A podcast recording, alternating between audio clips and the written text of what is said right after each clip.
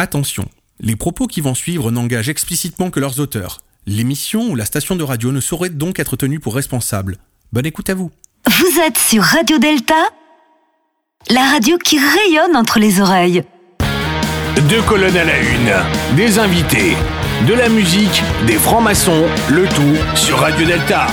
Bonsoir, vous êtes en direct sur Radio Delta dans l'émission Deux colonnes à la une, où nous avons le plaisir de recevoir Florence Quentin, que nous allons vous présenter, mais que nous remercions déjà pour être venue à l'occasion de la sortie de son dernier livre, Les grandes souveraines d'Égypte, publié aux éditions Perrin. Euh, ben, je propose à Ingrid honneur, puisque nous allons parler justement du symbole de la féminité de la femme dans l'Égypte antique. Je propose donc à, euh, je dirais, une déesse, une grande épouse royale, ce que l'on veut, de, présenter notre invitée Florence. Merci Bertrand. Pour une fois, tu es particulièrement charmant. Euh, Alors, nous avons le plaisir de recevoir euh, ce soir Florence Quentin. Florence Quentin est née à Saint-Étienne. Elle est égyptologue. Elle a été formée à Montpellier avec euh, Domas et Claire Lalouette, écrivain et journaliste. Sa passion pour l'Égypte s'est révélée à 12 ans lors d'un voyage dans la vallée du Nil. Elle a été enseignante d'histoire et d'histoire des religions à Montpellier. Elle est l'auteur de huit livres sur l'histoire et les religions de l'Égypte ancienne et sur euh, l'héritage égyptien de l'Occident dont Isis l'Éternel, biographie d'un mythe féminin, très cher aux formations, notamment le livre des Égyptes, Savoir et Imaginaire, publié sous sa direction dans la collection Bouquins chez Robert Laffont, dans l'intimité de Toutankhamon, ce que révèlent les objets de son trésor, publié chez First Edition, Vivante Égypte, de Gizeh à Philae, aux éditions Desclés de Brouwer qui a reçu le prix Écriture des spiritualités en 2016. Elle a rédigé des contributions, dont notamment au Dictionnaire de la mort de Philippe Di Folco, aux éditions Larousse, au Dictionnaire des femmes mystiques dans la collection Bouquins chez Robert Laffont. Florence Quentin a collaboré au Monde des religions, au hors-série du Nouvel Observateur, du Point, et a été rédactrice en chef de la revue Ultreya. Jusqu'à présent, je ne, me, je ne me trompe pas. Elle est également une excellente conférencière. C'est une mélomane qui pratique le chant lyrique. Elle a ainsi rédigé un livret pour un coffret consacré à la musique espagnole, Albéniz, Granados, etc. et a collaboré avec la revue Symphonia. Elle nous fait l'amitié, l'honneur et le plaisir d'être parmi nous ce soir à l'occasion de la sortie de son dernier livre, les grandes souveraines d'Égypte qu'elle vient de publier aux éditions Perrin. Nous allons donc voir ce soir avec Florence Quentin si sa lune a bien rendez-vous avec le soleil ce soir. Nous allons faire honneur aux femmes, à la femme et à la féminité par l'intermédiaire de la société sacrée ritualisée qui est l'Égypte antique, ancienne. Place à ces femmes remarquables, à ces grandes souveraines d'Égypte. Et je rends la parole à Bertrand et à notre invitée Florence Quentin. Merci pour cette présentation. Est-ce que nous avons oublié quelque chose, Florence? Non, c'est parfait. Voilà. Alors, je regrette juste que la revue Ultreya, j'en fais une parenthèse, est-ce qu'elle va, est-ce qu'elle paraît tous les ans maintenant? Euh, Oui, elle ne paraîtra plus, je pense. Enfin, le dernier numéro, c'était 2020, et je pense que c'est, une, belle aventure qui va, qui s'est arrêtée. Parce que c'était un très beau mot que, euh, voilà. Bon, bah bon, bah, il y aura d'autres euh, aventures. Et puis donc ce soir, effectivement, nous allons donc euh, voir avec Florence. Euh, bah, en fait, nous allons faire un voyage dans l'Égypte ancienne. nous allons donc apprendre peut-être à faire comme les Égyptiens, nous plonger dans l'immersion, nous immerger dans le, monde de l'Égypte antique. On va peut-être marcher comme un Égyptien. Donc on va écouter la première musique, les Bangles, Walk Like an Egyptian.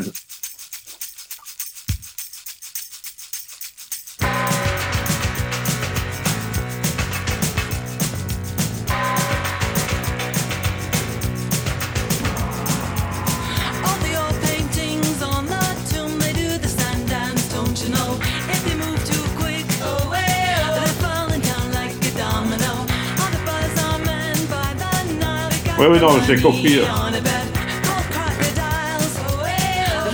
Oui.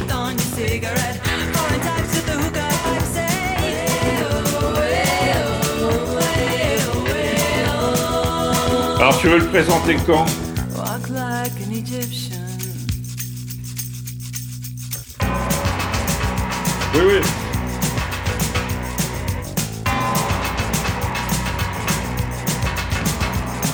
Il n'y a qu'une heure et quart. Hein.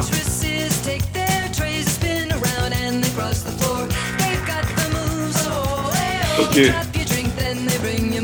Parce que euh, Florence ne pouvait pas après. voilà.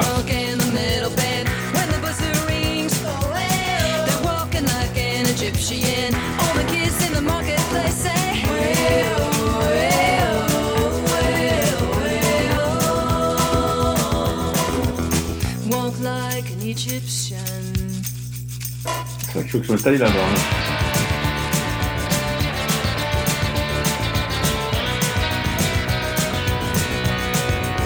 Bonsoir, euh, vous êtes de retour sur Radio Delta dans l'émission De Colonel L1 où nous avons le plaisir de recevoir Florence Quentin euh, à propos notamment de la parution de son dernier ouvrage Les Grandes Souveraines d'Égypte aux éditions Perrin. Alors Florence, avant un peu de parler d'Égypte, euh, où on voit à travers cette chanson que même euh, les groupes modernes sont fascinés par, euh, par ce monde disparu, on va dire, et qu'on retrouve petit à petit. On le voit aussi à travers un manga que tu cites notamment dans ton ouvrage sur Hatshep, ah, j'arrive jamais à dire, Hatshepsut. Voilà, pardon. Désolé, ça va peut-être arriver souvent, mais j'arrive jamais à dire Hatshepsut, mais bon, j'y suis arrivé. Donc, il y a un manga qui cartonne au Japon, qui s'appelle La Reine d'Égypte, qui raconte son histoire, alors romancée. Mhm. Euh, Il y a pas mal de films, on a eu euh, récemment euh, Les Momies, etc. Euh, tu as toi-même chroniqué dans justement dans la collection dans- que tu as dirigée sur l'Égypte vivante, le livre des Égyptes. euh, tu as rédigé un article sur Black et Mortimer. Donc effectivement, elle nous fascine. Et alors, il faut quand même un peu connaître l'auteur. Pourquoi cette fascination pour l'Égypte? Surtout qu'elle est bien particulière, parce qu'il y a la fascination pour ce qu'est la civilisation égyptienne, mais en même temps, à l'intérieur, il y a une fascination pour tout ce qui est, je dirais, sacré, un peu tout, ce qui est mystérieux, euh, et puis aussi pour la femme, la place de la femme dans euh, cette société. Alors, ça s'adresse à moi, effectivement, moi, ce qui me fascine, c'est euh, à la fois la pérennité de cette civilisation hein, qui est extrêmement brillante pendant 4000 ans, la place de la femme qui est unique, on va, on va en reparler, et puis effectivement cette notion à la fois euh, de sacré qui, euh, qui irrigue toute la société et, et tous les actes du quotidien en Égypte ancienne. Puis aussi la géographie, moi j'aime bien préciser que moi je n'ai pas découvert l'égyptologie à travers les livres, mais euh, à 12 ans j'ai eu la chance de faire ce voyage euh, fondateur, euh, on va dire initiatique pour le coup dans la vallée du Nil. Et là, la, géographie de l'Égypte, elle est sublime. Il y a ce grand fleuve qui traverse un désert, il y a une bande de, terre fertile très verte, il y a la couleur, il y a la lumière. Et là, on comprend pourquoi les Égyptiens ont, créé toutes ces divinités et qu'ils ont vénéré aussi la nature, les dieux et la femme. Alors, ce qui est très intéressant d'ailleurs, euh, bon, bah, c'est juste une brève parenthèse, on parle de polythéisme, mais à un moment dans ton dernier ouvrage, tu dis bien à propos de Hatshepsut, en traitant d'Hatshepsut, qu'à un moment, on allait tout doucement vers le monothéisme. Il y en a déjà qui évoquaient le Dieu unique. Oui, même on peut dire que depuis euh, l'Ancien Empire, euh, disons vers 2300 avant notre ère, et ça on ne le dit pas assez souvent, euh, globalement on dit c'est un polythéisme, mais ça c'est complètement faux. D'abord, polythéisme est un terme moderne, euh, ça ne correspond pas à la réalité des anciens, et euh, les, dès l'Ancien Empire, donc vers 2300, quand on prend les textes des pyramides, c'est les premiers corpus funéraires inscrits dans le monde, hein, donc dans ces pyramides à texte, on voit qu'il existe un Dieu unique qui ensuite se manifeste à travers des émanations. Mais en réalité, les Égyptiens ont toujours pensé qu'il y avait une source unique, alors peut-être le grand architecte de l'univers, et ensuite qui s'est diffracté en somme, en, en- en- en de nombreuses divinités. Mais cette notion d'unicité du divin, les Égyptiens l'ont toujours connue. Bah, D'ailleurs, à l'origine, euh, la légende, c'est Atum qui est tout seul, qui se crée lui-même. Oui, c'est Et ça. puis après, ils vont se fractionner euh, avec le premier couple. euh, Oui. je crois que c'est Chou et Tefnout, je sais ça. plus. Et bon, D'ailleurs, toutes les cosmogonies égyptiennes débutent par un seul démiurge. Un ou une, parfois il existe euh, une, cosmogonie où il y a une déesse qui est démiurgique. Elle est à la fois mâle et femelle. Donc euh, elle est seule. Elle est seule, mais ensuite elle se, elle se diffracte, hein, elle se divise, elle se manifeste à travers des divinités euh, diverses et variées. Alors, ce qui ressort de tes ouvrages, et particulièrement notamment du dernier, même si tu fais plus une place aux souveraines, il y a quand même cette notion d'harmonie, d'équilibre dans la civilisation. Le mat. Euh, face au chaos dans la civilisation égyptienne, qui est vraiment dans, qu'on retrouve dans tout ce que tu écris, et mm. qui explique, euh, enfin, c'est l'impression que j'ai eue, moi, justement, qui explique la place de la femme dans l'Égypte, par rapport à l'homme dans l'Égypte, à mm. savoir que euh, elle peut pas être infériorisée à l'homme. Alors bien sûr, on parle des critères de l'époque. Mm-hmm. Elle ne peut pas être infériorisée à l'homme parce que sans ça, il n'y aurait pas d'équilibre. C'est un peu le. Je me suis posé cette question. Oui, mais tu as, tu as, tout à fait raison parce que toute la société égyptienne est basée sur, c'est son socle, Maat. Maat, c'est à la fois une déesse qui a une plume sur la tête, elle est blanche, elle est pure, donc c'est la pureté, la blancheur, et euh, elle, est, elle est donc euh, verticale, c'est la, c'est la verticalité de l'être. Et donc, elle, est à la fois un concept moral qui va influencer les philosophes grecs et même le droit, tu vois, donc il travaille dans, cette, dans ce domaine. Et les juges, par exemple, ça va te parler, portaient toujours une mat autour du cou. D'accord. Donc, mat, c'est la justice, c'est la vérité, euh, c'est la droiture, c'est l'ordre universel. Et pour être en harmonie dans le monde avec les autres, avec le, avec le divin, il faut se comporter de manière juste, altruiste, faire attention à, son voisin. C'est ça, être euh, en accord avec la Mahat. Et il faut qu'il y ait cet équilibre entre les hommes et les femmes, parce que sinon le monde retomberait dans le chaos des origines, ce chaos qui était honni par les Égyptiens.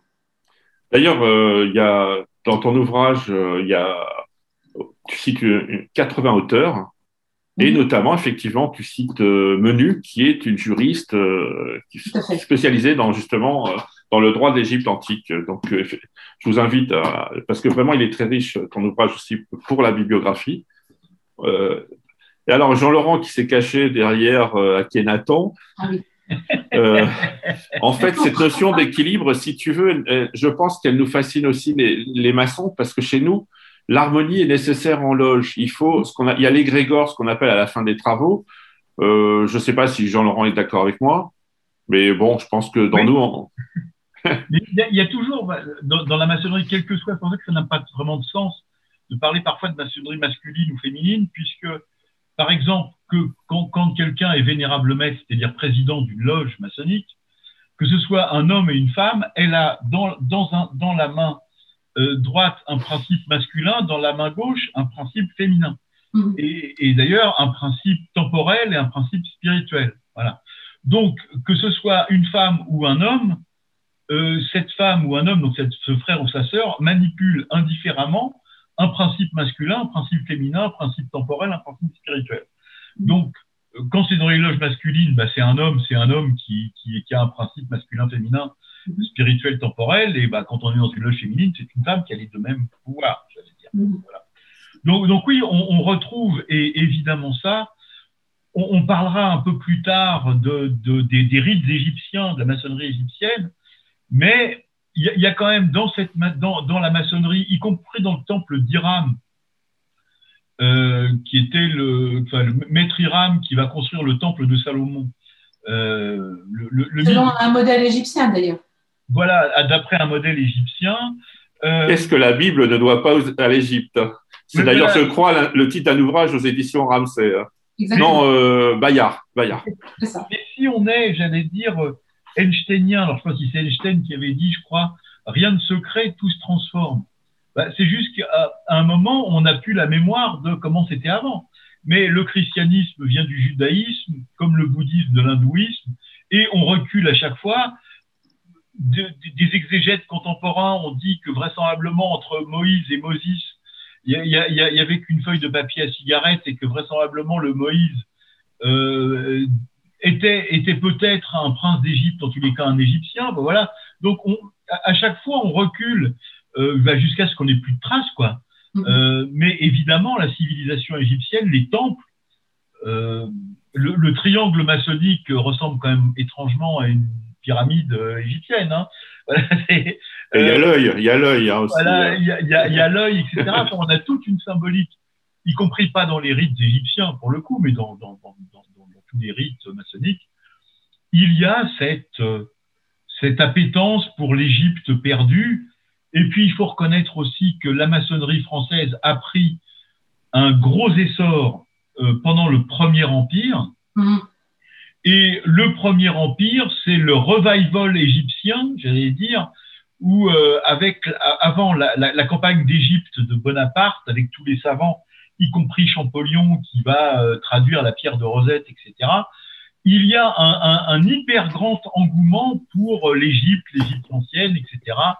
Euh, euh, donc, y compris chez les maçons français, qui, va durer euh, tout le 19e siècle, une bonne partie du 20e siècle, quand on va euh, rue, par rue Pinel, dans, dans la rue du, du droit humain, ce, ce, sont des temples égyptiens. Rue Breton. Rue Jules Breton. La façade est une façade, il y, a, il y a des temples égyptiens dedans, c'est les colonnes d'Égypte, etc. Dans beaucoup de temples américains, la symbolique est égyptienne, en tous les cas. À Bruxelles aussi, il y a un temple magnifique à Bruxelles. Oui, à Bruxelles. J'ai eu la chance d'aller voir, c'est magnifique. Il y a un temple égyptien, effectivement, il est égyptien. En plus. Voilà, donc le grand temple, c'est vrai, c'est vrai. Voilà, l'Égypte, même si les frères ou les sœurs ne pratiquent pas de rite dit égyptien de, de Memphis, de Misraïm ou de Memphis, Misraïm, il y a dans le temple maçonnique ce, c'est ce, ce, background égyptien. Mais je vous laisse, je vous laisse continuer, évidemment. Alors, avant d'attaquer directement le vif du sujet avec euh, Florence, et euh, notamment à travers son dernier ouvrage, on va s'écouter un peu de musique.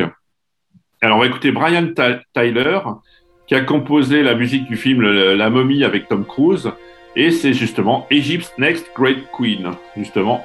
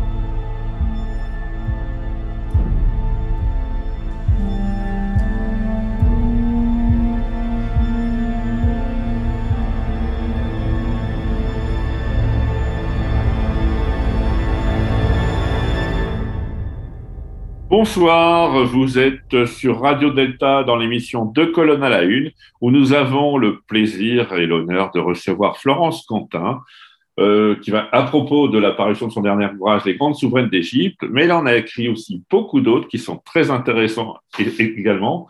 Donc, nous sommes là pour parler d'Égypte ancienne et on avait bifurqué sur euh, la femme et on avait évoqué un peu le rôle de la femme. Alors, l'harmonie donc est importante, le mahat, et on avait peut-être extrapolé, euh, c'est moi, mais pas, Florence, sur le fait que l'équilibre implique un équilibre entre les relations homme-femme. Et euh, quelle est la place de la femme en fait dans l'Égypte antique alors? Puisque euh, tu le dis dans ton ouvrage, il y a, la femme lambda de la société civile et il et il y a la souveraine. Alors, quand même, il faut reconnaître, parce que tu, parlais du, du, livre de Bernadette Menu, c'est que les Égyptiens écrivaient tout le temps et beaucoup, et on a des textes juridiques qui stipulent que les femmes, quel que soit le rang qu'elles occupaient dans la société, avaient un statut quand même qui est assez remarquable pour être souligné dans le monde antique. Elles pouvaient occuper des postes, euh, des fonctions qui partout ailleurs étaient réservées aux hommes. À Rome, en Grèce, les femmes sont sous tutelle euh, du père puis euh, du mari.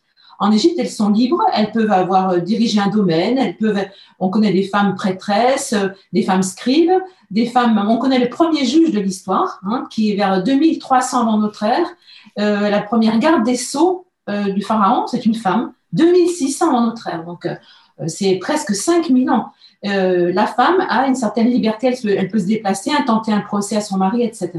Et ce statut privilégié, se reflète dans euh, le statut, effectivement, des grandes souveraines d'Égypte qui sont à la fois l'alter ego de Pharaon, parce qu'un Pharaon ne peut euh, gouverner seul, il ne peut pas être célibataire, et elles sont à la fois donc euh, parfois conseillères du mari, elles sont parfois régentes pour leur fils quand il n'est pas en âge de régner, et parfois elles sont reines Pharaon. Donc Black et, Mortimer ont tort, alors Jacob vous avez tort, c'est pas par Horus de Meur, c'est par Thoth de Meur alors. Oui, par Thoth demeure ou par euh, Isis demeure. Mais alors, alors justement, euh, ce qui est intéressant, c'est que je me demande, on parlait de la campagne d'Égypte, mhm. et euh, en fait, la légitimation par les femmes, on la retrouve que dans le code civil, parce qu'avant, on a, on a appliqué la, loi, la loi des Francs euh, salien, la loi salique avec euh, Pierre Lescaut, euh, bah, ça, ça, occasionnait la guerre de Cent Ans. Alors qu'en Égypte, c'est le contraire. La légitimation se fait par les femmes. D'ailleurs, comme dans la religion juive. Hein. Oui, alors en réalité, on n'est pas tout à fait, on peut pas dire les choses exactement comme ça, parce que parfois, Pharaon n'a pas pu épouser de femme dans, dans, sang royal, il a épousé une roturière, mais ça se transmet quand même par les femmes. Et, et effectivement, il n'y a pas de loi salique, il n'y a pas de texte en Égypte qui disent que les femmes n'ont pas le droit de régner. D'ailleurs, à quatre ou cinq euh, occasions dans l'histoire, on va avoir des femmes pharaons qui vont régner de plein droit. Et on n'a toujours pas de présidente de la République en France. Hein. Non, non, non. Bah, vous n'avez le droit d'ouvrir un compte bancaire, mesdames, sans l'autorisation de votre mari qu'en 1965. Hein. C'est récent. Donc, ça, laisse. Est-ce que je peux poser une petite question? Comment on peut euh, généraliser le rôle de la femme sur 3000 ans d'histoire de l'Égypte antique? C'est difficile. Il y a probablement eu des évolutions. Euh. Oui, bien, c'est ce que je disais. On a quand même la chance d'avoir à la fois des textes. Alors, on a les textes royaux qui sont des textes de propagande. Ça, c'est sûr qu'il faut bien, bien se réaliser que ce sont des textes de propagande. Il faut les interpréter comme tels. Mais on a ces textes juridiques, ils sont extrêmement précieux et nombreux, où on voit que juridiquement, le statut des femmes est inscrit. Et ça, je vous dis, ça remonte à l'Ancien Empire. Donc, c'est les temps les plus reculés. On voit des femmes, 2600 avant notre ère, 2300 avant notre ère, qui ont déjà des positions éminentes. Alors après, effectivement, dans, dans les classes sociales inférieures, ben, les femmes, elles sont, elles sont elles sont beaucoup à la maison, elles sont artisans, etc. Mais elles peuvent, par exemple, j'ai vu récemment qu'une femme qui était qui n'était pas de, de, de, de, la noblesse, par exemple, elle pouvait, euh, euh, par, par son mérite, devenir prêtresse, c'est-à-dire être formée comme prêtresse, c'est-à-dire apprendre à, à, chanter, à jouer de la musique à, et, à, et à accomplir le rituel. Et ça, on le sait à travers des textes. Alors, justement, ça va nous permettre. De... Oui, pardon. Non, je, voulais parce qu'on on a eu tout un tas de. Et, à juste titre, d'ailleurs, après l'épisode du Hamel, de choses sur l'inceste, et on, on, nous expliquait que jamais, au grand jamais. L'inceste n'avait été quelque chose de, toléré dans les civilisations contemporaines. Il, semble bien quand même que dans l'Égypte ancienne, on se mariait un peu entre frères et sœurs et entre père et fille, par exemple. Alors, dans la sphère royale seulement. Hein. c'est important de le rappeler parce que oui, pas dans la société civile. Non, dans la sphère royale, on estime qu'on est, de, on est de sang divin. Ce sont des divinités. Hein. On n'imagine pas ce que c'était qu'être un pharaon ou sa femme. On ne regardait pas Pharaon en face. On, avait la tête dans la poussière, on reculait. Enfin, c'était. Vous savez, quand on voit 7 ans au Tibet, cet enfant, euh, euh, voilà, ce, petit, petit, euh, petit futur Dalai Lama, il est vénéré. Et, on pense que quand vous voyez tout en Camon, qui avait le même âge que le petit Dalai Lama, bien c'était ça. Il était vénéré. donc, on s'imagine pas que pour eux, les lois naturelles, biologiques, elles ne valent pas pour eux. Donc, ils estiment qu'ils peuvent épouser d'abord pour des raisons stratégiques et politiques. Hein, tout n'est pas sacré. Hein. Il faut garder euh, le pouvoir dans la famille. Donc, on ne va pas épouser des, gens qui ne sont pas de la famille dans la mesure du possible. Et tant qu'on peut, on va épouser sa, sa sœur, sa demi-sœur. Et plus tard, on va avoir, euh, plus tard non, parce qu'on vient de retrouver euh, les traces vers 2300 dans notre ère d'un pharaon qui a épousé sa fille. Hein. Donc, ça remonte très, très loin. Parce que si vous voulez, c'est aussi le reflet du temps des mythes. Isis et Osiris sont frères et sœurs. Donc, les, Égyptiens, les rois et les reines égyptiennes pensaient qu'ils n'étaient pas touchés par les mots naturels et qu'ils pouvaient euh, se marier à, l'imitation de ces grands modèles, Isis, Osiris, Chou et Tefnout, dont parlait Bertrand tout à l'heure. Et pourtant, euh, comment, Atum euh, il a essayé de séparer au départ Geb et Nout en disant que justement un frère et une sœur ne pouvaient pas. Mais en fait, ils s'aimaient tellement qu'ils ont quand même eu cinq enfants. Oui, puis s'ils ne s'étaient pas unis, il n'y aurait pas eu de création. Il n'y aurait pas eu Isis et Osiris. voilà, il n'y aurait pas eu Isis, Osiris, Seth, il n'y aurait pas eu l'histoire de mort et renaissance qui, parle beaucoup à la maçonnerie, hein, de la mort, renaissance, etc. Et donc, euh, il faut, qu'il y ait mort et renaissance, il faut qu'il y ait assassinat, il faut qu'il y ait euh, euh, sacrifice euh, de, la lumière pour que les face aux ténèbres, etc. Donc effectivement, ils sont, ils sont séparés. Mais, mais dès le départ, ce sont des incestes. Chou et Tefnout, Isis et Osiris, tout, tout ça. Est Horus et Hathor d'ailleurs aussi. Horus et Hathor, tout ça est, assez, est toujours incestueux. Euh, et euh, la problématique, c'est effectivement, comme vous le disiez, Jean-Laurent, c'est un, un, un, interdit, euh, comme l'a dit Lévi-Strauss, c'est un interdit, on va dire, international, hein, qui n'a jamais été levé. Mais là, voilà, on est dans une autre sphère, dans la sphère du divin. Et ces incestes, d'ailleurs, vont se poursuivre et se multiplier à l'époque des Ptolémées, c'est-à-dire les descendants d'Alexandre en Égypte, hein, la famille de Cléopâtre, etc. On se marie entre avec, entre frères et sœurs. Enfin, c'est ce qu'on appelle les, les, unions adelphiques, euh, adelphique qui vient de, qui aime son frère. Et donc, on va avoir euh, Adelphos, en grec, euh, Adelphos, et on va avoir des, des, des, mariages consanguins pendant, pendant des générations. Voilà pourquoi on ne sait pas, mais peut-être que, par exemple, quand on prend tout en camon, même si on ne peut pas interpréter sa momie, surinterpréter sa momie, en tout cas, on est sûr qu'il avait des maladies génétiques, ce pauvre jeune homme et qu'il ça n'a pas aidé euh, dans sa survie euh, quand il est mort très très jeune. Bon, bah, au moins, ça d'aller de faire des frais chez un psy, puisqu'il n'y avait pas de, de, complexe de type. Je pense qu'il y en avait tout de même, mais tout ça était, bien, bien caché. Alors, on, va terminer cette euh, seconde partie sur justement, on est parti de la femme de la société civile, on a évoqué l'interdit de l'inceste, en fait, en comprenant qu'il y a une loi divine euh, qui fait qu'on est euh, en marge de la société tout en étant intégré dans la société. Au niveau juridique, au niveau, on est divin, donc euh, et c'est une transcendance d'ailleurs que doivent accepter les Égyptiens hein, de la société civile. Mais cet inceste, justement, ça pose aussi le rôle de la femme royale, puisqu'elle elle a des titres grande épouse, mère du pharaon, sœur, enfin, jusqu'à ce qu'on arrive, on, l'évoquera dans la troisième partie, à la, grande-mère, l'archétype jungien dont, dont, tu parles dans ton livre, et euh, avec Hatshepsut. Mm-hmm. Non, je ne sais plus si c'est Hatshepsut ou si, c'est Hermès. Euh, Nefertari. Oui, oui c'est Nefertari plutôt qui est, qui, est la première à avoir, avoir eu ce type de grande-mère. Et euh, il y a justement un, en fait, c'est la légitimation. Le but, c'est la légitimation, mais c'est légitimation, en fait, comme tu le montres bien, qui a, une double, qui a double sens, à savoir une légitimation royale, mhm. donc terrestre, et une légitimation sacrée, divine.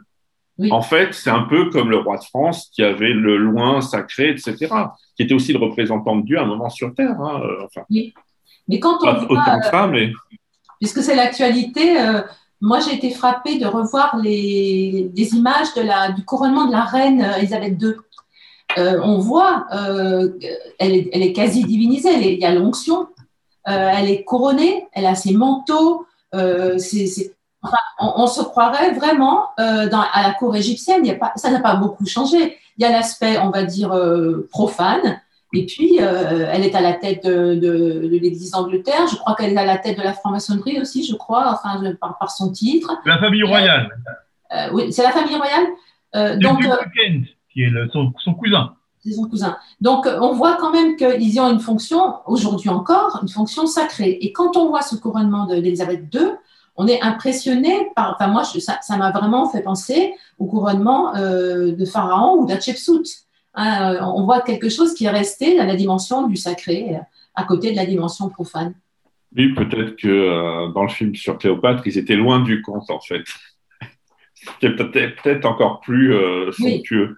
C'est vrai. Mais ces images, qui sont des images devenues mythiques, hein, ces images du film de Vankiewicz, qui est quand même flamboyant, moi, je trouve que c'est c'est un peu péplum, mais c'est quand euh, Cléopâtre arrivait, est arrivée dans Rome, elle devait, elle se faisait appeler la nouvelle Isis. Donc elle apparaissait telle Isis dans sa manifestation divine. Et donc les Romains étaient un peu sidérés, ils n'avaient pas l'habitude de ça. Non, non, les Romains, non. un peu, ils étaient un peu plus austères. Et pragmatiques. Surtout qu'il faut rappeler quand même pour nos, auditeurs et auditrices que ce qu'on appelle les Ptolémées, euh, c'est-à-dire euh, bah, Cléopâtre, par exemple, qui est de la lignée des Ptolémées. Ce sont des Ptolémées est un, des généraux d'Alexandre le Grand qui a conquis l'Égypte et donc qui a pris la place de la lignée des, des, Égyptiens d'avant. Les Ptolémées sont des Grecs qui ont euh, qui ont bah, pris les us et coutumes égyptiens et qui sont devenus presque plus égyptiens que les Égyptiens. Mais, mais la lignée Ptolémée est une lignée grecque. Tout à fait. Et, d'ailleurs, euh, d'ailleurs, Cléopâtre, on n'a pas été la première à parler égyptien. Euh, je crois avoir entendu ça dans une interview de notre invité. Et, qui a parlé avant elle, égyptien En tout cas, chez les Agites, c'est la première qui parlait égyptien. Si avant elle, aucun des Ptolémées n'avait pris la, peine d'apprendre l'égyptien.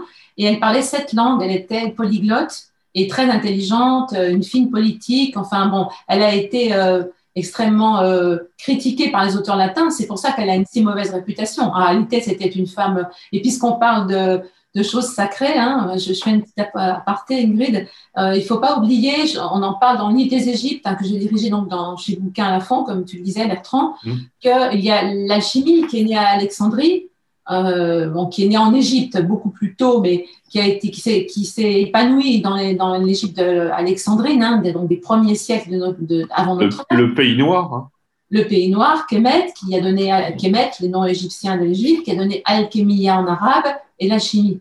Eh bien, on voit que euh, il existe une, un canon de Cléopâtre. On pense que c'est cette Cléopâtre, la seule Cléopâtre, et elle aurait été l'auteur d'un canon alchimique. Donc, c'est une femme exceptionnelle son père ou son grand-père, Ptolémée, je ne sais plus lequel, avait fait une représentation du monde avec euh, plusieurs ciels. Euh, et le monde n'était pas plat hein, dans sa représentation. Il était circulaire d'ailleurs. on a fait un petit peu un retour, un recul de civilisation euh, quand Galilée a dû renoncer à ses convictions.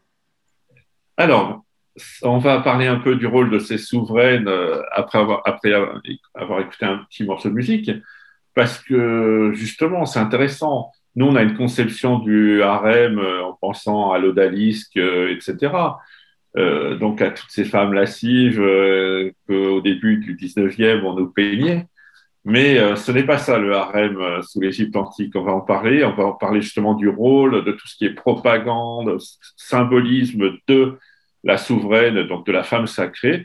Mais avant, on va écouter Philippe Glass, un extrait d'Akhenaton dans Akhenaten, Akhenaten, un Nefertiti.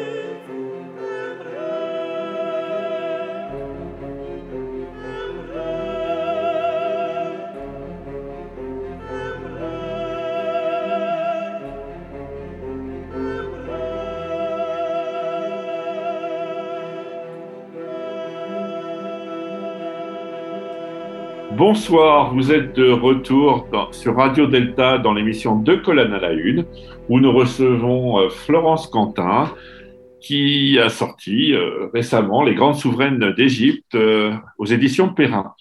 Donc on a vu un peu comment on a glissé de de la société civile à la société, je dirais, sacrée, divine égyptienne notamment à travers euh, les différences de, traitement, ce qui est normal, hein, les dieux, après tout, ne répondent qu'à eux-mêmes, et encore.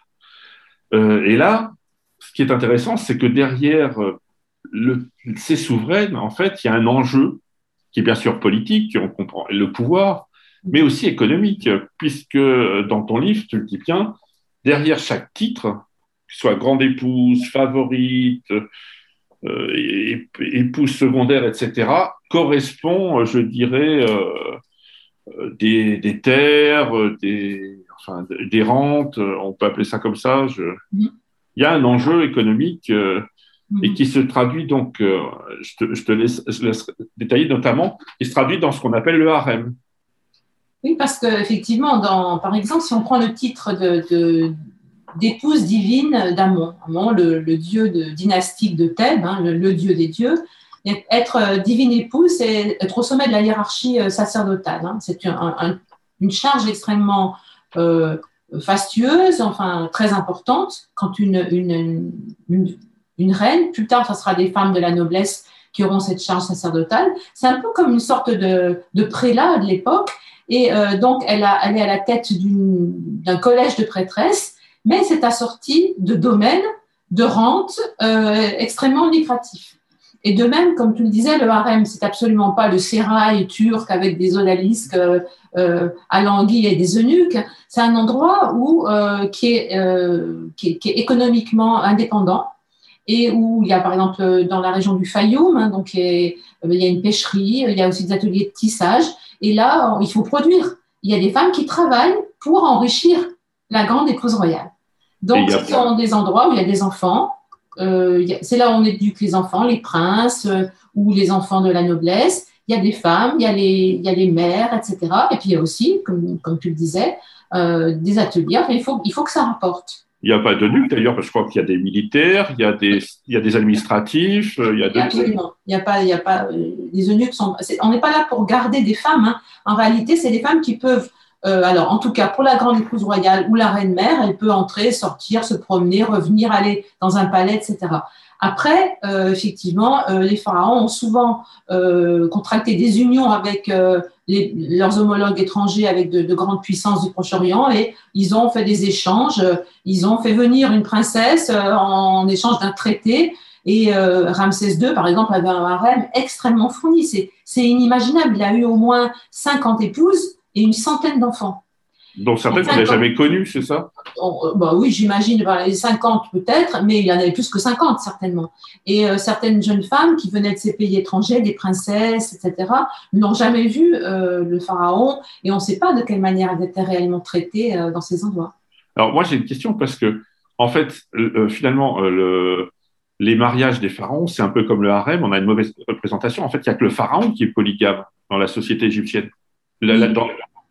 Oui, Pharaon est polygame, il a un harem, alors à la fois pour son plaisir, hein, parce qu'il est, tout puissant, il peut faire ce qu'il veut, et également parce qu'il euh, y a toujours cette, notion de monnaie d'échange avec euh, les, euh, le roi hittite, etc., qui envoie une de ses filles, etc., avec, avec beaucoup d'argent aussi. Parce que quand la princesse vient, hittite arrive, elle a une escorte de, de, centaines de personnes, elle arrive à la cour, elle amène beaucoup, beaucoup de richesses avec elle. Donc, ce sont des monnaies d'échange. Euh, c'est aussi des, mariages diplomatiques, hein, c'est important de le dire. Puis alors, une petite aparté, parce que dans ton livre Les grandes souveraines d'Égypte, tu parles d'un concept que je ne connaissais pas, qui ressemble à une sorte de compagnonnage, c'est le kep. Oui. Et en fait, euh, ça, je ne le savais pas, c'est qu'en fait, le kep, si je ne m'abuse, ça veut dire que le jour où le pharaon naît, mhm. tous les enfants, qui soient nobles ou pas, qui sont nés le même jour, sont euh, réunis, éduqués avec le pharaon. Alors peut-être pas tous, mais, un, certain, nombre, euh, oui. Même s'ils sont d'extraction euh, modeste, eh bien on va les faire venir, et ça je trouve que symboliquement c'est vraiment intéressant. On les fait venir dans, dans le harem, qui est aussi une institution d'éducation éducative, une sorte de, classe, Et on fait venir ces, ces enfants qui ont le même âge et ils vont alors être élevés parce qu'ils sont nés le même jour que le petit prince, ils vont être élevés avec lui. Et évidemment, c'est symbolique. On ne choisit pas ces enfants pour rien. Quoi. Mais est-ce qu'on a des exemples d'enfants qui sont. Ils, restaient proches du pharaon euh, Ils étaient vraiment. Euh, puisque, certainement. Certainement qu'ils devaient le suivre ensuite. Euh, alors, je ne sais pas s'ils étaient, ils avaient des postes très importants, parce que c'est comme dans toutes les cours du monde. Hein, il y avait beaucoup de compétition entre, entre les ministres, les vizirs, etc. Mais ils étaient visiblement, ils restaient proches de Pharaon, peut-être dans l'armée ou comme pour les accompagner, etc. Ils étaient élevés ensemble et certains restaient proches du roi. Alors, on va un peu maintenant se pencher sur ces souveraines. Euh, donc, on a parlé effectivement d'Amès euh, Nefertari, mhm. donc la première grand-mère, mais avant elle, alors juste avant, juste après, je ne sais plus, il y a Amès Méritamon aussi. Et c'est quand même deux femmes déjà un peu d'exception, puisque après, il va y avoir euh, Hatshepsut, je l'ai bien dit, merci. Et en fait, elles vont justement très ritualiser, très sacraliser la fonction de souveraine. Armès Nefertari, c'est elle qui va. Euh, elle est issue d'une lignée de matriarches euh, qui a euh, régné, qui a pris le pouvoir, enfin qui a pris le pouvoir, qui a assuré le pouvoir dans le sud de l'Égypte, à Thèbes, l'actuel Luxor, pendant que les rois se battaient dans le nord contre les Hyksos, qu'ils essayaient de, chasser du pays. Donc, pendant qu'ils n'étaient pas là, elles ont tenu les rênes du pays. Et donc, euh, cette Armès Nefertari, elle va hériter de, cette lignée de matriarche et elle va devenir notamment cette grande épouse euh, euh, royale, mais également la divine épouse d'Amon. Elle va remettre au bout du jour cette fonction et effectivement, elle va être à la fois la grande, la mère, euh, l'épouse, la, fille de, l'épouse de, et ensuite la mère de, euh, du successeur, un pharaon. Son mari va mourir euh, assez vite, et là, elle va être régente de son fils. C'est une femme extrêmement puissante. Voilà pourquoi tu, parlais de, cette égyptologue qui s'appelle Laporta et qui a étudié à, la lueur de la psychologie jungienne euh, euh, ce symbole hein, énergétique, c'est euh, le matriciel primordial, c'est-à-dire qui est à l'origine de tout, c'est un archétype. Et cette Armès, Nefertari, elle, elle incarne vraiment cet archétype de la grande-mère. Et d'ailleurs, tu parlais de, complexe d'Oedipe, elle est toujours représentée avec son fils. On voit pas, on voit pas la femme du fils, mais on voit toujours la mère et le fils qui sont enlacés tendrement. Donc on voit qu'il se, en somme, il se construit sur l'archétype de la grande-mère à travers euh, cette relation très intime qu'il a avec sa mère. Alors, alors, comment elle le conçoit justement? Parce que symboliquement, c'est intéressant, puisque nous sommes tous nés d'Atoun. Donc, mhm. euh, donc, a priori, c'est lui qui a fait le job euh, avec le Nil, enfin, selon qu'on considère que c'est sur les, fameux îlots qui jaillissent du Nil, enfin, voilà, ou ça peut être un œuf. Enfin, bon, on va pas refaire toute la mythologie égyptienne. Mhm. Mais comment on peut concevoir qu'on est la, la, mère de tous les vivants possibles, alors qu'en fait, c'est, c'est soit un acte d'onanisme, soit c'est un éternuement qui a abouti à la création. Pas vraiment onanisme. Parce que là, il faut rappeler les, fondamentaux, parce que les Égyptiens n'avaient pas nos pudeurs. Hein. Euh, ce pauvre Atoum, entre guillemets, tout seul, euh, ben, il a pas tellement, euh, il a bien envie, tout d'un coup, il vient à l'existence de lui-même. C'est Atum, ça vient de Thème, c'est celui qui est, celui qui n'est pas. Mais pour pouvoir avoir cette énergie euh, génésique, pour pas dire autre chose, eh bien, il faut qu'il soit euh, stimulé euh, par du féminin. Et, avant donc de se masturber pour créer le premier couple divin, eh bien, il faut que sa fille, alors la, généalogie pour eux, les Égyptiens, ils sont pas très regardants. C'est à la fois sa fille et elle est déjà née. Donc, euh, au moment où il veut créer le monde, la belle Hathor, qui est l'éros divin, la déesse de la, de la, joie, elle arrive, elle est extrêmement sensuelle, elle lui fait un peu la danse euh, des sept voiles, et là, donc, elle le soutient dans ses ardeurs génésiques, et donc il peut se masturber et créer le premier couple. Sans féminin, le grand Atum ne peut pas créer le premier couple féminin, donc euh, masculin-féminin. Donc il faut qu'il y ait du féminin et du masculin euh, à la première seconde de, la création du monde. C'est intéressant parce qu'en fait, euh, justement, après les, les souveraines d'Égypte, elles reprennent le lien avec une théogamie et notamment elles ont ce rôle de stimulation puisque puisque en fait, Amon se réincarne dans le pharaon pour procréer avec euh, la, la, la, grande épouse royale et il est stimulé par Hathor, etc. Donc en fait, on reprend un peu ce mythe-là, sauf que ça, ce qui est intéressant. Et alors, Hatshepsut, elle ira plus loin puisque on verra qu'elle a fabriqué le, le château des millions d'années mm-hmm. et que dedans il y a des lucarnes qui éclairent deux fois par an mm-hmm. là, une statue d'Amon-Ré.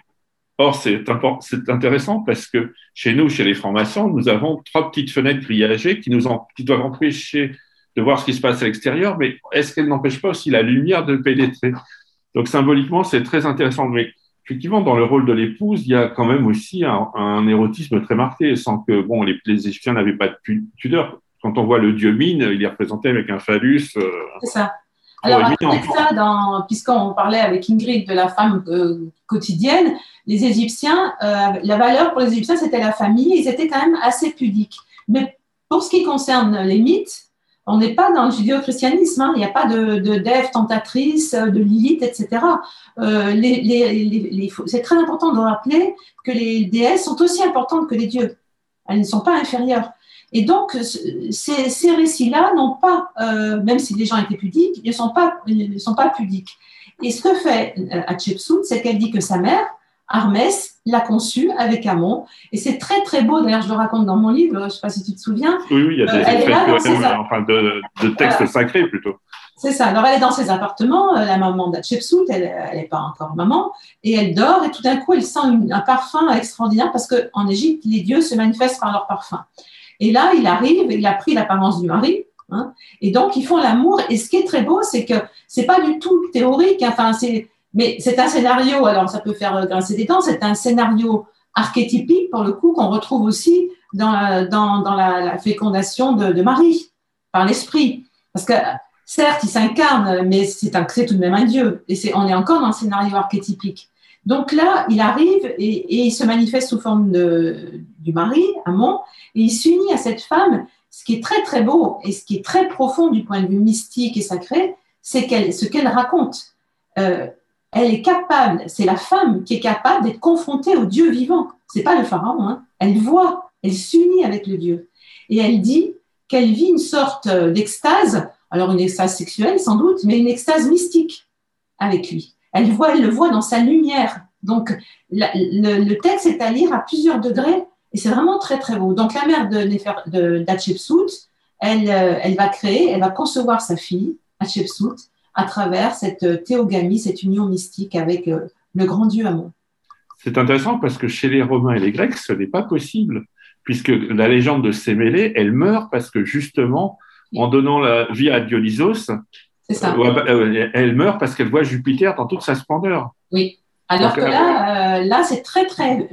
moi, j'ai relu, j'ai retraduit le texte parce que je ne l'avais pas vu dans sa finesse. Et on voit que ce qu'elle raconte, alors on, souvent euh, dans la littérature égyptologique, c'est un petit peu voilé, comme si euh, voilà, il fallait pas en parler. Mais en réalité, évidemment, à un autre degré, on voit qu'il y a une union mystique. Elle le voit dans sa lumière. Elle est, elle est transportée par cette, euh, cette union sexuelle qui est une union mystique. Et d'ailleurs, dans tout ton livre, ça transparaît en fait. Même si le rôle peut diminuer, même si Toutmosis III casse tout parce qu'il veut euh, réaffirmer son pouvoir euh, sur Hatshepsut, euh, tout en la respectant quand même, parce qu'il va pas jusqu'à jusqu'à être sacrilège pour la laisser dormir tranquille dans la vallée des rois. Donc, mm-hmm. il remet pas en cause son au-delà, comme tu l'expliques bien. Il y a quand même toujours cette notion d'équilibre, puisque même, la femme divinisée ou divine peut voir le Dieu, même si elle est, elle est mortelle à l'origine. Oui, tout à fait. Et là, elle peut voir le Dieu, enfin, c'est ce que nous raconte, on va dire, la propagande. Et je trouve que même si c'est la propagande royale, il y a une dimension. Qu'est-ce que nous disent les Égyptiens Encore une fois, il faut voir effectivement qu'on a des textes historiques qu'on peut interpréter, mais à un autre niveau, et je pense que ça vous parle à tous, il y a un niveau symbolique. Il faut aller le chercher. Qu'est-ce que ça nous dit de, du féminin qui va à la rencontre du divin? Et, en Égypte, c'est ce féminin-là alors, ce n'est pas la femme, encore une fois, c'est la dimension du féminin qui peut être en contact avec le divin. C'est ce qu'on retrouve chez tous les grands mystiques, chez Maître Eckhart ou chez Ibn Arabi. Ils se parlent au féminin quand ils s'unissent avec le divin. alors en maçonnerie, on a à certains degrés, sans rien dévoiler, on doit, on a le, comment dire, euh, ah, le, on a, disons qu'on n'arrive pas à retrouver le principe selon lequel la surface d'un carré est égale à la surface d'une sphère. Donc en fait, si on y arrive, ça veut dire qu'on arrive à la perfection. Donc c'est mhm. un symbole de notre imperfection humaine qui tend vers la perfection, mais on n'y arrivera jamais mhm. parce que c'est, si, on peut pas le résoudre ce, ce, problème mathématiquement et géométriquement, c'est impossible. Or là, les Égyptiens, il y a quand même la réponse. Et je pense qu'en fait, c'est euh, comme le pays où est né l'alchimie, l'alchimia, donc ça vient du pays noir. Et c'est, euh, alors, je parle sous, ton contrôle parce que moi, je suis un béotien, mais euh, en fait, quelque part, c'est l'union parfaite du masculin et du féminin, ce qu'on appelle le rébis alchimique, en fait. Tout à fait. Mhm. Et quand on voit Isis s'unissant à Osiris, Osiris qui est noir, hein, noir comme le limon noir de la terre, mort et renaissance, il passe par la, la, face, la nigredo alchimique hein, pour renaître, eh bien, le rébis, c'est Horus, hein, c'est l'enfant solaire. Donc, effectivement, euh, on est tout à fait là-dedans. Alors, le temps passe, euh, pour nous comme pour euh, l'Égypte antique, puisqu'il y a beaucoup de siècles. Donc, alors, on écoutera après la musique. Jean-Laurent nous parlait un peu de la, du rituel égyptien dans la maçonnerie notamment de Memphis Misraim, mais on va écouter Akhenaton, Tempus Fugit. Comme une bougie qu'on a oublié d'éteindre dans une chambre vide. Un trou dans mon histoire, un flou dans ma mémoire. C'est comme une bougie qu'on a oublié d'éteindre dans une chambre vide. Je viens d'un peu partout, c'est chez vous, je suis tombé. C'est comme une bougie qu'on a oublié d'éteindre dans une chambre vide. Un recul encore, c'est l'inconnu. C'est comme une bougie qu'on a Alors que tu pensais que tout était figé, qu'avec la montre aussi on pouvait tricher, que seuls les idiots coulent et touchent le fond. La vie t'a infligé de bien tristes leçons.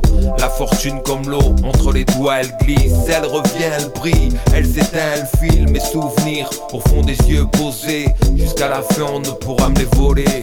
Un matin de juillet, d'un coup, le ciel s'est assombri. Les collines alentour, dévorées par l'incendie. Les pompiers m'ont dit sort, la maison est menacée. Je n'ai rien pris à part les photos dans mon sac entassé.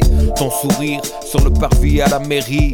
Sur la plage au lac avec notre petit Yakari. Ma lune habillée en princesse du Punjab. Et le blond que j'ai filmé excité en tenue de ninja.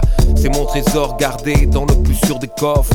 Il s'ouvre quand je me perds dans mes yeux qui décollent. J'y mets des images depuis mes premiers jours d'école et les flèches intactes ou brisées que Cupidon décoche. Si tu emportes la voiture, le toit et les bijoux, ce sera dur, mais je me dirais que c'est le sort qui joue. Que tu viens pour délester l'inné de l'acquis, pour qu'une fois encore je médite la vanité de la vie. Que mes yeux fassent la part entre utile et futile. Pris dans le tourbillon, parfois la diff subtile. Quand on a la chance, c'est qu'un grand soupir. C'est comme garder la grenade pour balancer la goupille. Trop d'honneur pour s'abaisser à faire les poches. Voyou finit par rimer avec belle et pioche, belle et moche. Mon histoire oscille entre les deux. Un jour il a fallu que je me décide entre mes jeux.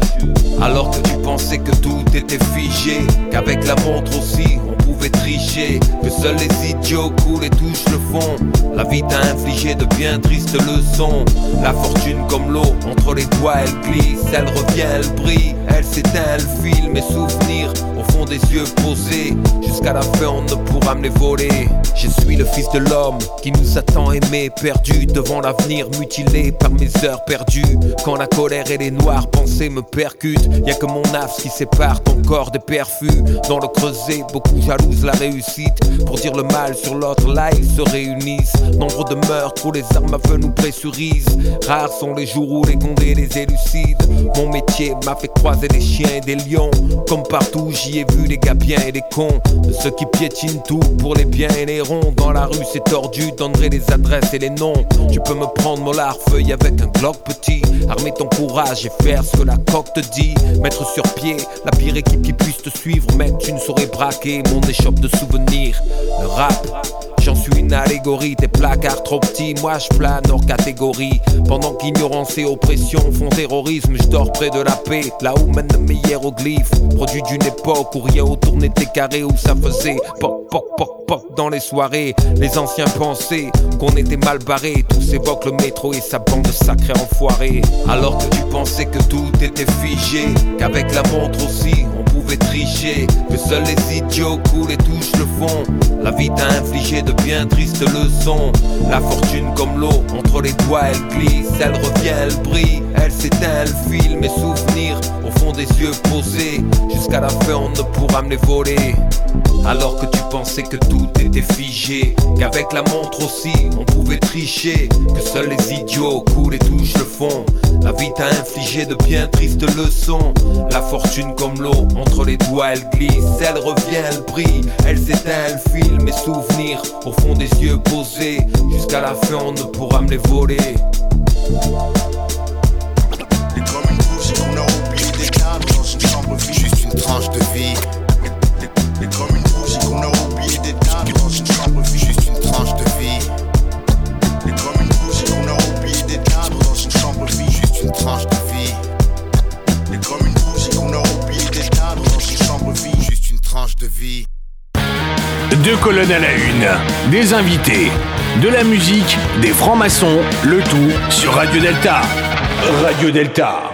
Bonsoir, vous êtes de retour sur Radio Delta dans l'émission Deux colonnes à la une, où nous avons le plaisir de converser avec Florence Quentin sur les grandes souveraines d'Égypte, mais pas que, puisqu'elle a écrit d'autres ouvrages que je vous invite à lire. Je, les- mettrai d'ailleurs sur la page de l'émission. Et euh, le temps s'écoule.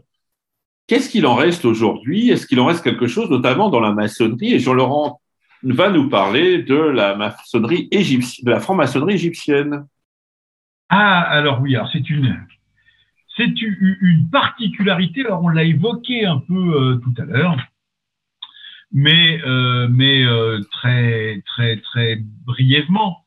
C'est une maçonnerie qui, alors c'est une maçonnerie qui est née au 18e et plutôt un petit peu au 19e siècle. Euh, c'est une, maçonnerie qui a trouvé sa tradition évidemment dans l'alchimie, dans la kabbale, dans l'hermétisme des, des, des, néoplatoniciens.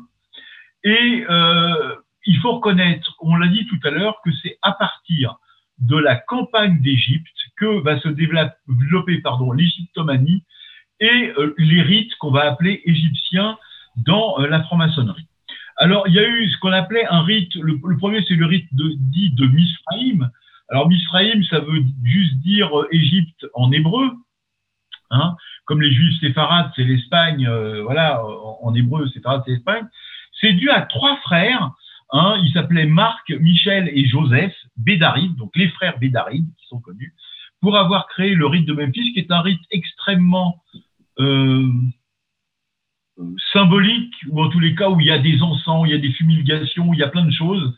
Euh, et ce, ce, ce rite de Misraïm, avec évidemment l'invocation à, à l'Égypte, etc., c'est euh, dans ce rite-là qu'on voit apparaître quelqu'un qu'on connaît, enfin, qu'on connaît bien, qui s'appelle Joseph Balsamo, dit le comte de Cagliostro, hein, qui, est, qui est le fondateur de lui d'un rite qu'il a appelé le rite de la haute maçonnerie égyptienne, hein, voire de la haute magie égyptienne. Voilà. Donc ça, c'est la, branche pardon, euh, Cagliostro du rite de Misraïm.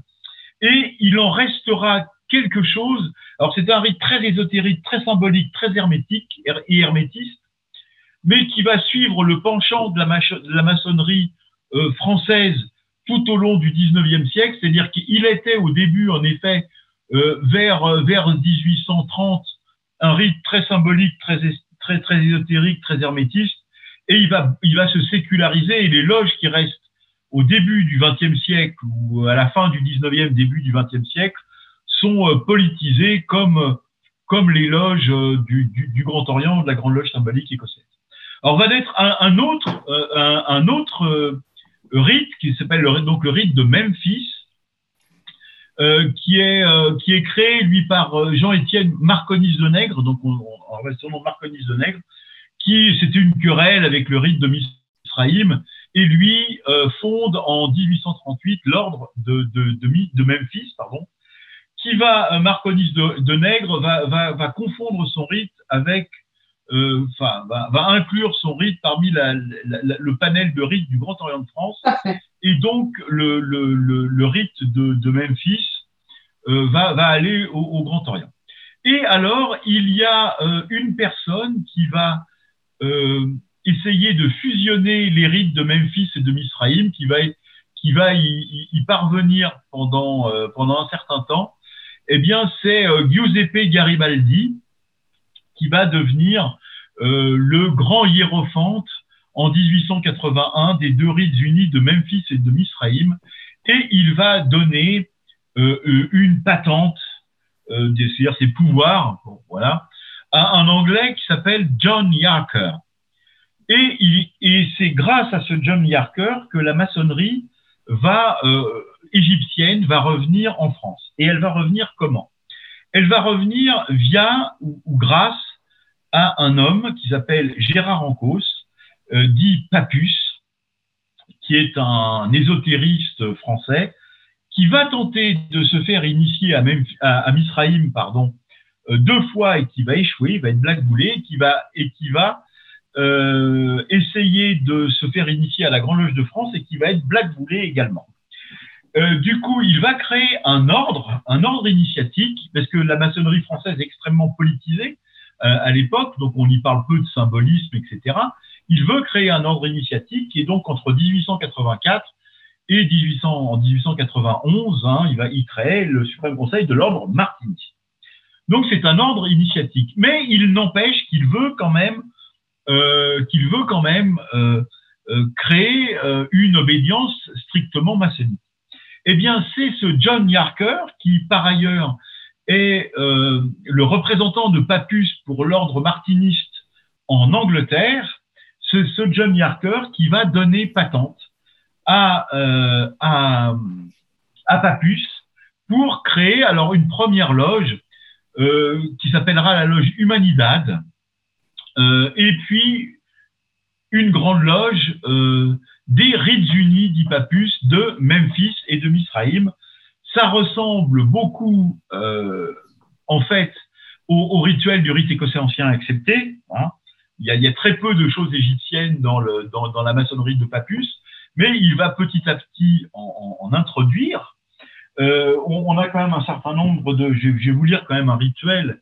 Euh, un, rituel euh, de, de, 1823 que, que Papus reprendra après, euh, que ce parfum de suave odeur apaise nos âmes atténue nos passions et qu'il nous rende fraternels les uns pour les autres en élevant nos esprits et nos cœurs, architecte suprême de tous les mondes, père de toutes choses, toi dont la volonté s'accomplit par ses propres puissances, toi qui veux être éternellement et qui est, toi qui, re, qui révèle et connu de tous ceux qui sont à toi, pardon, toi qui as constitué les êtres par ta parole, toi dont la nature tout entière n'est que l'image, mais que la même nature n'a point formé, etc. Mes frères, les fondations de notre temple sont posées, ce lieu est saint et que notre œuvre séculaire, puisse reprendre son cours selon l'antique prophétie d'Hermès. Voici que l'Égypte est devenue veuve et d'hommes et de dieux, mais nous, vrais et anciens maçons de la terre d'Égypte, nous conservons précieusement et maintenons le dépôt de la terre de Memphis. C'est pourquoi, Seigneur de vérité, que tous les hommes connaissent sous tant de noms divers, et qui est pour nous l'architecte suprême de tous les mondes, toi qui as dit, j'ai créé toutes les formes avec ma parole, alors qu'il n'y avait encore ni ciel ni la terre, reçois en cet instant nos hommages, éclaire nos travaux et dissipe les ténèbres qui voilent ta vérité, afin que se révèlent à nous les plans parfaits de ta sagesse éternelle, gouvernant tous les mondes. Vous voyez qu'on est là dans une maçonnerie extrêmement... Alors, euh, c'est logique que ce soit Memphis, parce que voilà. c'est Ptah qui a créé le monde par la parole. Ça, c'est une autre légende. Voilà, et, et, donc on est dans une maçonnerie extrêmement spiritualiste qui n'est pas celle euh, de, de, de, la franc-maçonnerie française du début du XXe siècle, c'est clair.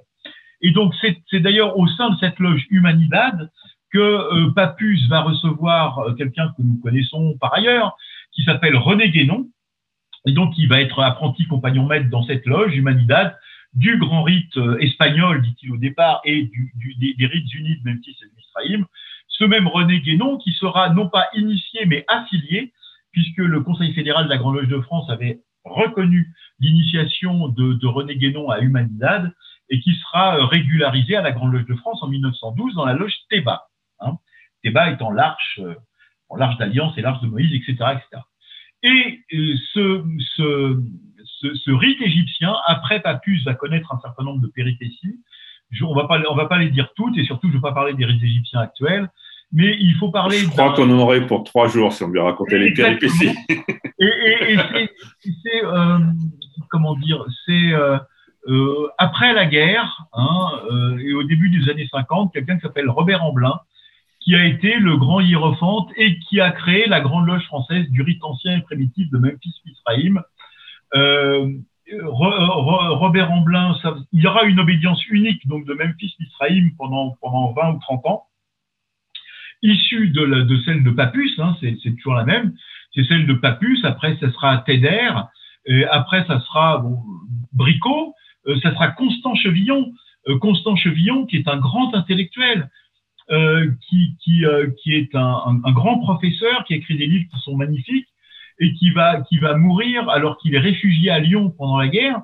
Euh, il, est chez la, chez, il habite chez l'épouse de Jean Bricot, qui est, qui est l'ancien grand maître des, des rites égyptiens avant, avant Constant Chevillon. Constant Chevillon est chopé par la milice chez Madame Bricot et il se fait euh, assassiner de plusieurs balles. On le retrouve gisant au milieu de la rue, euh, criblé de balles, euh, quelques heures après, en, 1944. Donc il y a des vrais martyrs à la fois de l'initiation et, et, et, de la maçonnerie en général et de la maçonnerie égyptienne en particulier.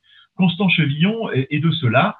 Et après Chevillon, on va faire court, c'est Robert Amblin. Et disons pudiquement, et on va le dire très pudiquement, les choses se compliquent à la mort de Robert Amblin, enfin quand il laisse les choses en, 1995, 85, euh, pardon, et je préfère ne pas parler de, de, l'éclatement euh, euh, exponentiel des, divers ordres maçonniques égyptiens depuis la mort de Robert Amblin. voilà, c'est une autre histoire, elle est contemporaine, et on va rester dans l'histoire justement et, euh, voilà, et, cette mythologie de l'Égypte. Et si vous le voulez, je le fais maintenant.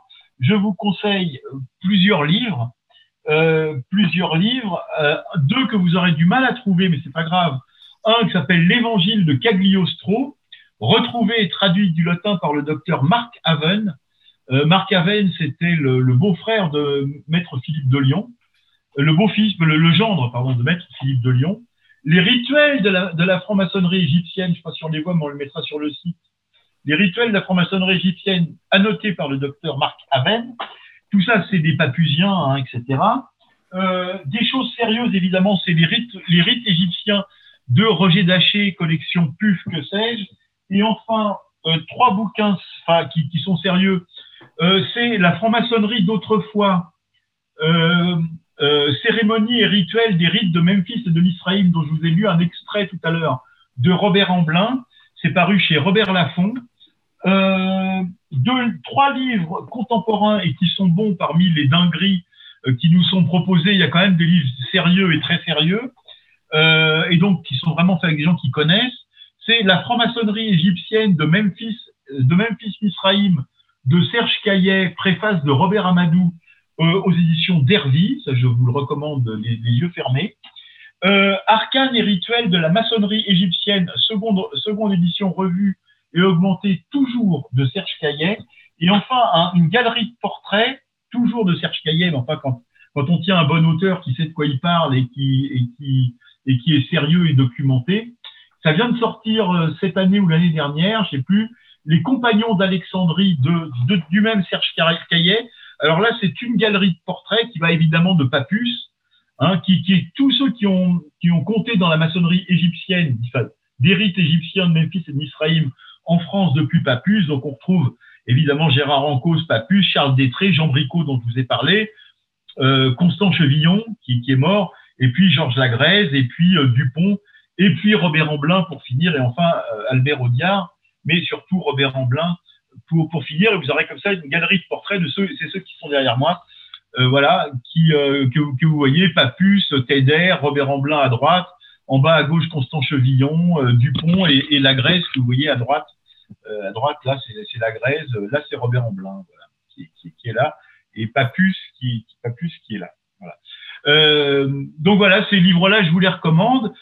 Quant à la maçonnerie égyptienne d'aujourd'hui, ben écoutez, euh, je ne parlerai pas. Je, je, reste en 85 et nous saluons quand même l'initiative de Marie-Françoise Blanchet qui, au sein de la Grande Loge féminine de France, a créé une loge au rite euh, de Memphis Misraïm avec, je crois, patente d'une loge du Grand Orient de France. Voilà. Ah, d'ailleurs, il y a trois ou quatre loges euh, maçonniques euh, qui sont rite de Memphis au Grand Orient de France. Il y a, un ouvrage chez Dervy à ce propos du rite égyptien au, Grand Orient de France.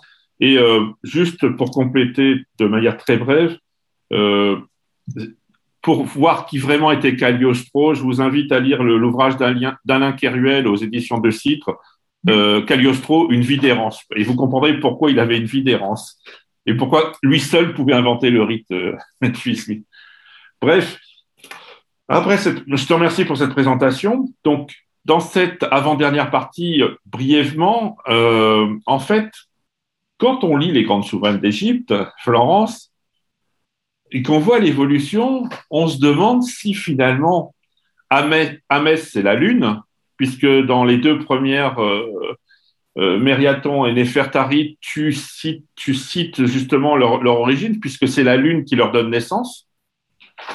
Si je, si je me rappelle bien. Euh, dans les premières, à, voilà. Hermès. Voilà, d'où leur nom d'Amès. Je crois que c'est le, c'est la lunaire. Alors effectivement, dans l'alchimie la, dans d'ailleurs, la lune, c'est féminin, le soleil, c'est masculin.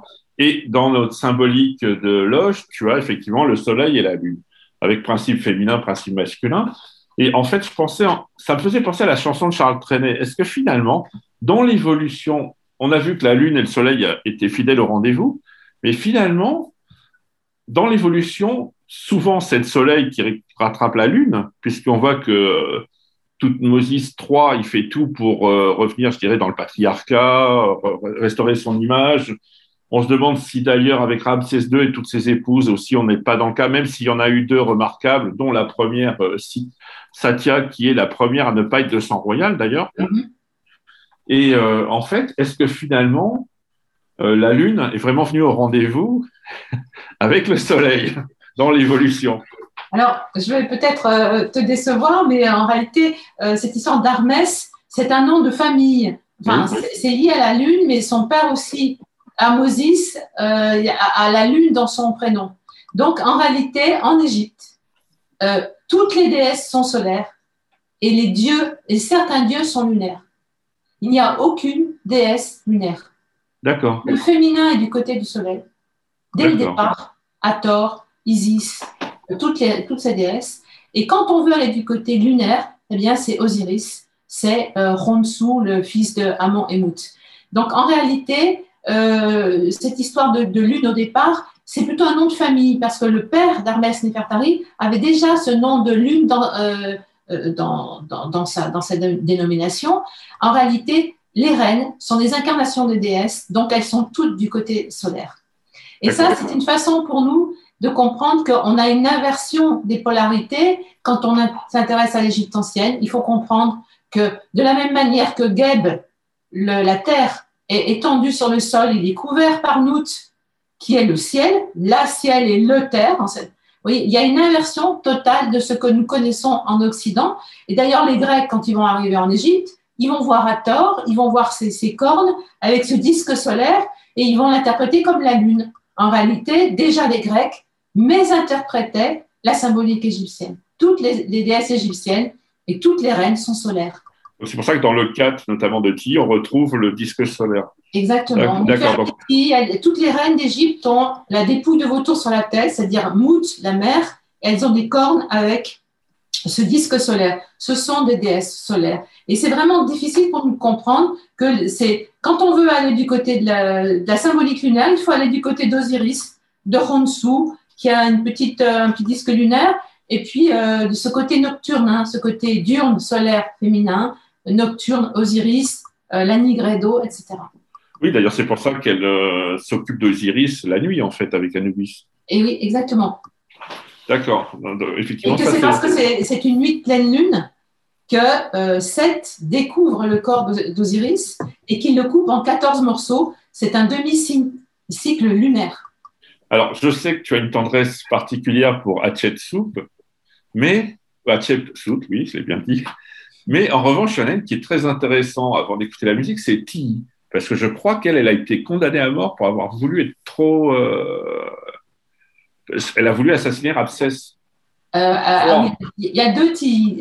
Celle qui a voulu assassiner Ramsès III. Alors, il y a une Tilly qui est la femme d'Amenhotep III, hein, Oui. qui, est, qui est une très grande reine, qui a beaucoup bâti avec son époux. Et puis, il y a- il y a une Tilly, beaucoup plus tard, qui a cherché à, à- Alors, encore une fois, l'histoire est écrite par les vainqueurs. C'est ce que le texte nous dit. Si ça tombe, c'est pas du tout passé comme ça.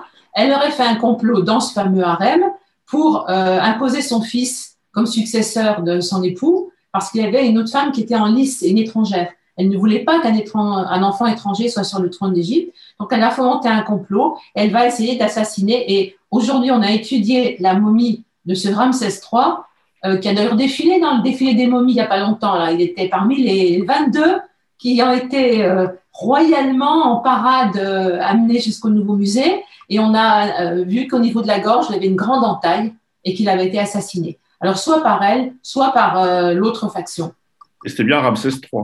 C'était Ramsès III, c'est ça. D'accord. Alors Ramsès III, je ne sais plus, c'est le fils de Ramsès II Mhm. Donc, c'est un descendant. voilà. Un descendant, oui, oui, c'est- bien après. Bah, avant d'entamer la dernière partie, on va écouter Miles Davis, Nefertiti.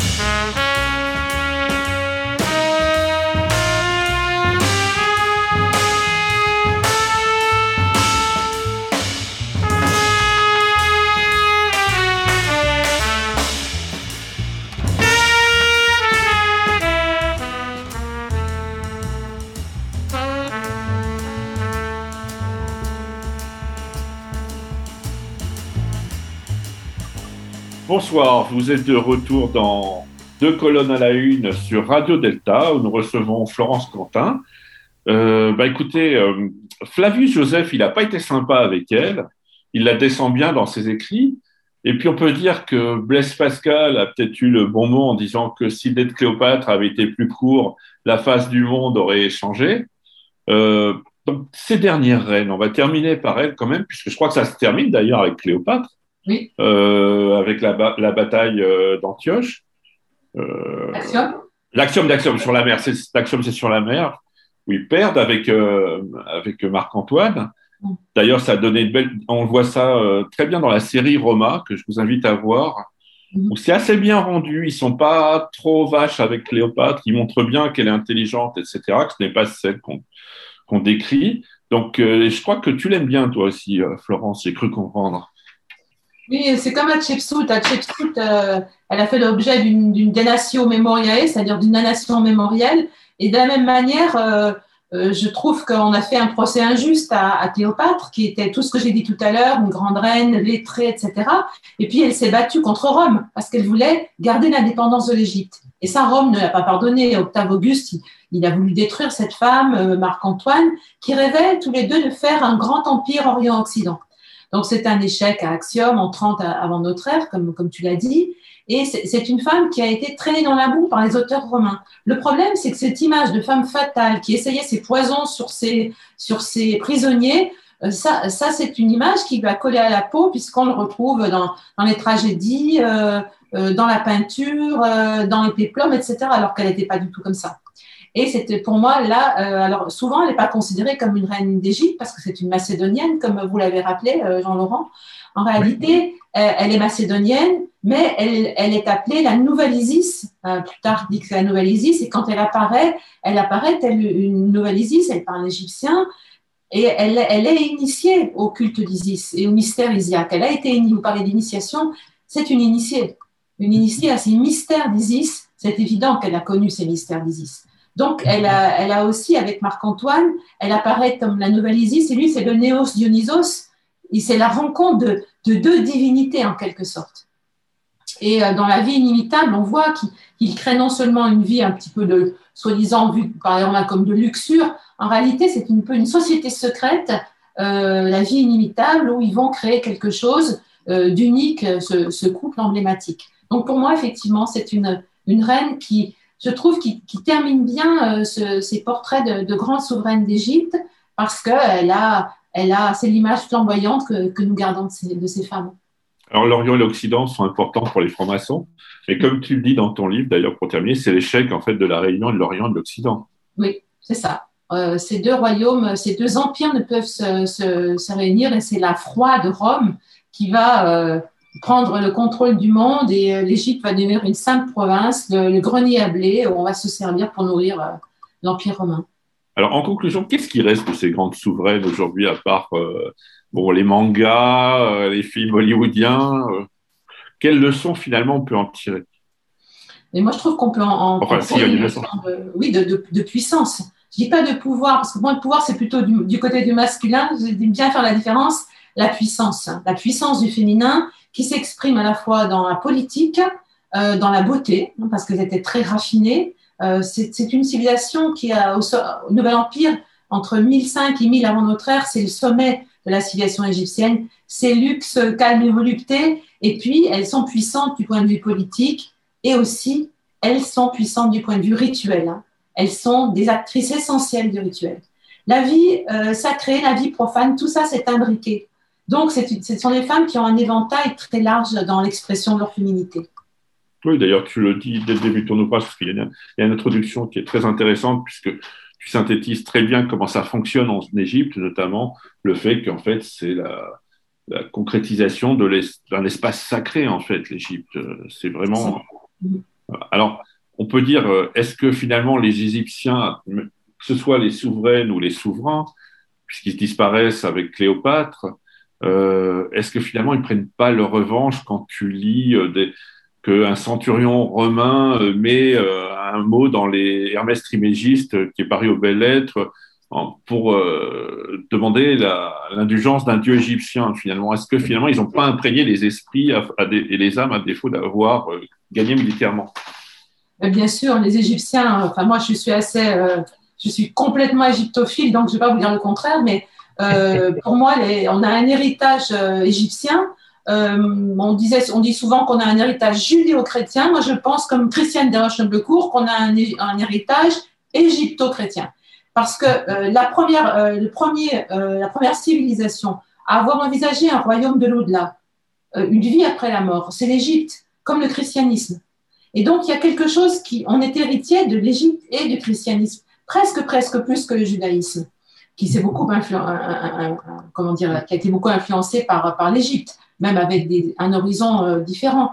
Mais euh, je trouve qu'on est héritier de cette Égypte et même, euh, après on peut, on peut en discuter, mais moi je, n'ai pas vos compétences, la, maçonnerie qui, se, qui, qui se, se, relie à, aux bâtisseurs de cathédrales, au compagnonnage ou à l'Égypte, il ne faut pas oublier qu'il y a ces cultes à mystère dans la, dans, la, dans basse époque égyptienne, ces cultes à mystère, on parle à Pulé, c'est vraiment pour vous les maçons un modèle de l'initiation.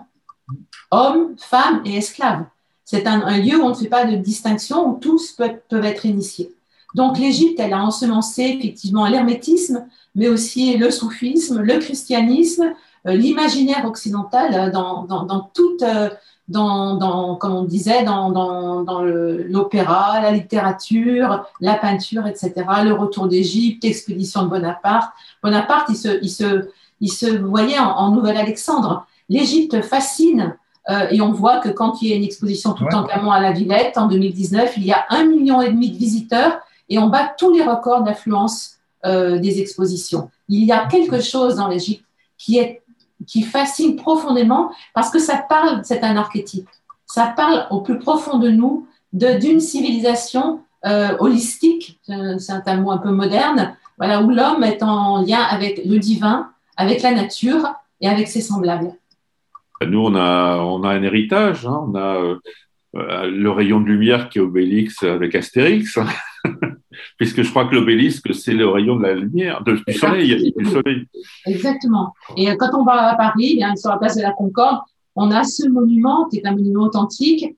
Enfin, c'est tout un symbole. On a une pyramide au Louvre. C'est pas pour rien qu'on a construit la pyramide du Louvre euh, selon, selon des, des dimensions assez égyptiennes. On, on voit cette, cette, passion française pour l'Égypte de toute façon. Euh, elle est, elle est très ancienne et elle sera toujours euh, présente pour nous. Bon, alors j'espère que tu m'en voudras, pas, Florence. On a un peu débordé parce que je sais que toi, tu es très, je sais que tu es très occupé. Euh, je tenais, au nom de toute l'équipe, à te remercier. Je pense qu'on te reverra pour approfondir certaines euh, notions. Et puis, je pense que ton actualité aussi nous permettra de t'inviter. Mais il y a beaucoup de choses à approfondir, notamment aussi à travers tes, autres, tes ouvrages anciens que je vous recommande avec celui qui vient de sortir, donc Florence Quentin, Les grandes souveraines d'Égypte aux éditions Perrin. Et quelle est ton actualité? Je crois que tu as quelque chose de prévu le 25 avril. Euh, nous n'avons pas abordé cette souveraine, mais je crois que tu vas parler d'une souveraine. Alors, il y a deux choses qui me tiennent à cœur. Il y a effectivement cette conférence le 25 avril sur Nefertari, l'épouse favorite du grand Ramsès II, hein, pour laquelle il a construit le temple de Simbel et une, tombe, alors là aussi du point de vue symbolique, et je vais en parler, il y a un chemin euh, symbolique de, cette reine dans sa tombe euh, qui va descendre vers Osiris et remonter tel le soleil. C'est un parcours initiatique qui nous est montré, euh, après il faut le décrypter, dans la tombe de Nefertari. Donc c'est à 18h30 dimanche. Et comment on peut s'inscrire?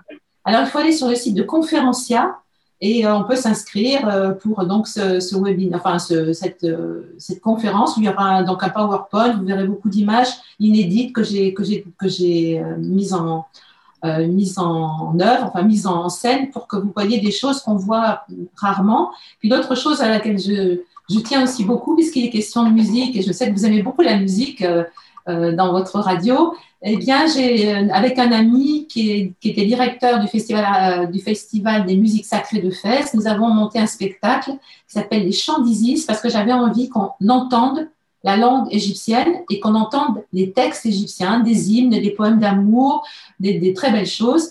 Et on a monté avec un guitariste de jazz euh, et un, multi-instrument, un polyinstrumentisme syrien qui joue du oud, du nez, etc.